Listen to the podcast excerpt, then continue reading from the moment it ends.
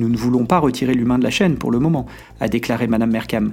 Nous voulons euh, garder le souscripteur afin qu'il puisse confirmer que les modèles se comportent correctement. Bienvenue à toutes et à tous dans ce nouvel épisode de Tonalité InsurTech, la capsule. Avec ce format, l'idée est de partager avec vous de manière plus régulière mes réactions ou réflexions sur des sujets d'actualité ou des articles parus récemment. Le tout pour mieux appréhender l'innovation à l'œuvre dans l'assurance. Bonne écoute Cette semaine, je vous propose de replonger dans les sujets d'intelligence artificielle en parcourant ensemble un article paru il y a quelques semaines dans le Financial Times. Il s'intitule Iscox va utiliser l'IA dans ses processus de souscription en partenariat avec Google. L'article s'intéresse, vous l'aurez compris, à un cas d'usage concret de ces technologies d'intelligence artificielle au service de l'assurance. Au-delà du nom des groupes qui s'allient sur ce projet, c'est le cas d'usage lui-même sur la partie souscription de la chaîne de valeur qui a attiré mon attention. En effet, vous le savez, car on l'a déjà souligné dans des précédents épisodes du podcast, cette partie de la chaîne de valeur reste moins active en matière d'investissement InsurTech et innovation que d'autres, pour le moment en tout cas. Raison de plus, il me semble, pour s'attarder sur cet article. L'article démarre ainsi.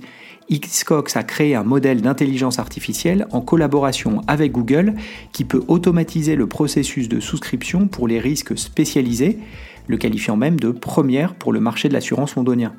L'assureur britannique, qui prévoit de commencer à utiliser l'outil en 2024, a mené un essai pour automatiser la souscription d'une police de sabotage immobilier et de terrorisme, où il agirait en tant que principal souscripteur, a-t-il déclaré. Ce serait la première fois qu'une telle activité serait automatisée, a ajouté Iscox. Les outils euh, d'IA réduiraient le temps passé à établir un devis à quelques minutes seulement au lieu de plusieurs jours et libéreraient ainsi le personnel pour souscrire des risques plus complexes, a déclaré Iscox.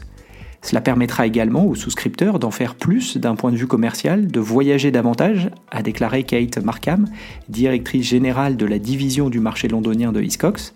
Interrogée sur l'impact euh, sur le nombre de souscripteurs, elle a déclaré que l'entreprise était toujours en phase de recrutement et prévoyait de se développer.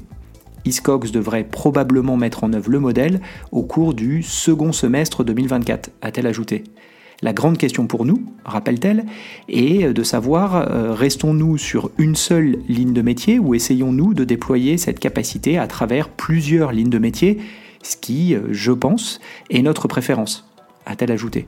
L'article rappelle que l'IA est déjà utilisée dans le secteur de l'assurance, par exemple dans l'analyse de sinistres. Mais la négociation de contrats d'assurance commerciale spécialisés, où les souscripteurs proposent des polices couvrant euh, tout un tas de risques des cyberattaques au marais noir, est restée dépendant des échanges de personne à personne. Le souscripteur principal, par opposition avec les follow, est l'assureur clé dans la négociation des conditions, car c'est lui qui est exposé à la première tranche des pertes potentielles, le reste étant partagé avec d'autres acteurs. La plateforme, développée par une équipe commune Iscox Google, utilise un mélange d'intelligence artificielle générative de Google et de technologie numérique de Iscox pour extraire des données des demandes par email fournies par les courtiers en assurance et automatiser le reste, de l'analyse au devis. L'IA analyse ainsi le projet de contrat fourni par les courtiers et tous les mots et données qui l'accompagnent.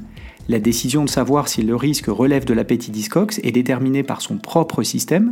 L'outil d'IA joue également un rôle à la fin, rédigeant un email de réponse au courtier résumant ce à quoi Iscox a accepté de souscrire. Enfin, le souscripteur humain examine le résumé avant de l'envoyer. Nous ne voulons pas retirer l'humain de la chaîne pour le moment, a déclaré Madame Mercam. Nous voulons euh, garder le souscripteur afin qu'il puisse confirmer que les modèles se comportent correctement. L'automatisation s'est d'ailleurs déjà glissée dans le marché, dit follow du Lloyds. C'est lorsque les assureurs prennent une tranche ultérieure du risque sur une police particulière. En effet, en 2021, l'assureur du Lloyds Brit a lancé Kai qui fournit une couverture automatique follow. Ce lancement intervenait après avoir travaillé avec Google et University College London. Mais Kai n'est jamais passé à la souscription principale. Cette annonce intervient alors que Google se bat avec d'autres grandes entreprises technologiques dans l'IA générative depuis qu'OpenAI, soutenu par Microsoft, a lancé ChatGPT en 2022. Google, Microsoft ou encore Meta ont annoncé l'année dernière des produits pour aider les entreprises à développer leurs propres applications sur mesure sur ces technologies et grâce à l'accès à leur modèle de base qui alimente donc l'IA générative. Cependant, de nombreuses entreprises, en particulier dans des secteurs fortement réglementés comme la finance, ont été plutôt lentes à adopter cette technologie qui évolue rapidement en attendant que l'environnement réglementaire soit clarifié. L'article rappelle enfin que l'Union européenne a arrêté les termes d'une législation historique, les AI Act, l'une des premiers euh, régimes complets au monde pour le contrôle d'intelligence artificielle. Enfin, l'article rédigé fin 2023 précise ce qu'il en est au Royaume-Uni. Ce dernier a souligné qu'il ne créerait pas de législation spécifique sur l'IA à court terme, de peur que cela n'entrave l'innovation. Au lieu de cela, il s'appuiera sur les régulateurs existants pour superviser la technologie. C'en est terminé pour l'article, j'ai trouvé l'approche intéressante, la limitant pour le moment à l'automatisation de certains risques particuliers qui peuvent justement être industrialisés, ça a beaucoup de sens selon moi. De même, en faire un outil au service des souscripteurs, leur permettant de se consacrer à des risques plus complexes, me semble être un bon point d'entrée. Reste à voir si, euh, au-delà de l'annonce, cela débouchera sur des résultats précis qui, je l'espère, seront rendus publics. Dans tous les cas, comptez sur moi pour suivre cela de près et je ne manquerai pas de vous l'indiquer le jour venu dans un futur épisode du podcast. Pensez donc à vous abonner. C'est la fin de cet épisode, merci pour votre écoute. Si le contenu vous a plu, n'hésitez pas à le partager autour de vous, auprès de vos collègues. Puis ravi d'échanger ensemble, vous pouvez facilement me retrouver sur les réseaux sociaux, Twitter, LinkedIn. Et évidemment, je vous donne rendez-vous pour le prochain numéro de Tonalité InsurTech. A bientôt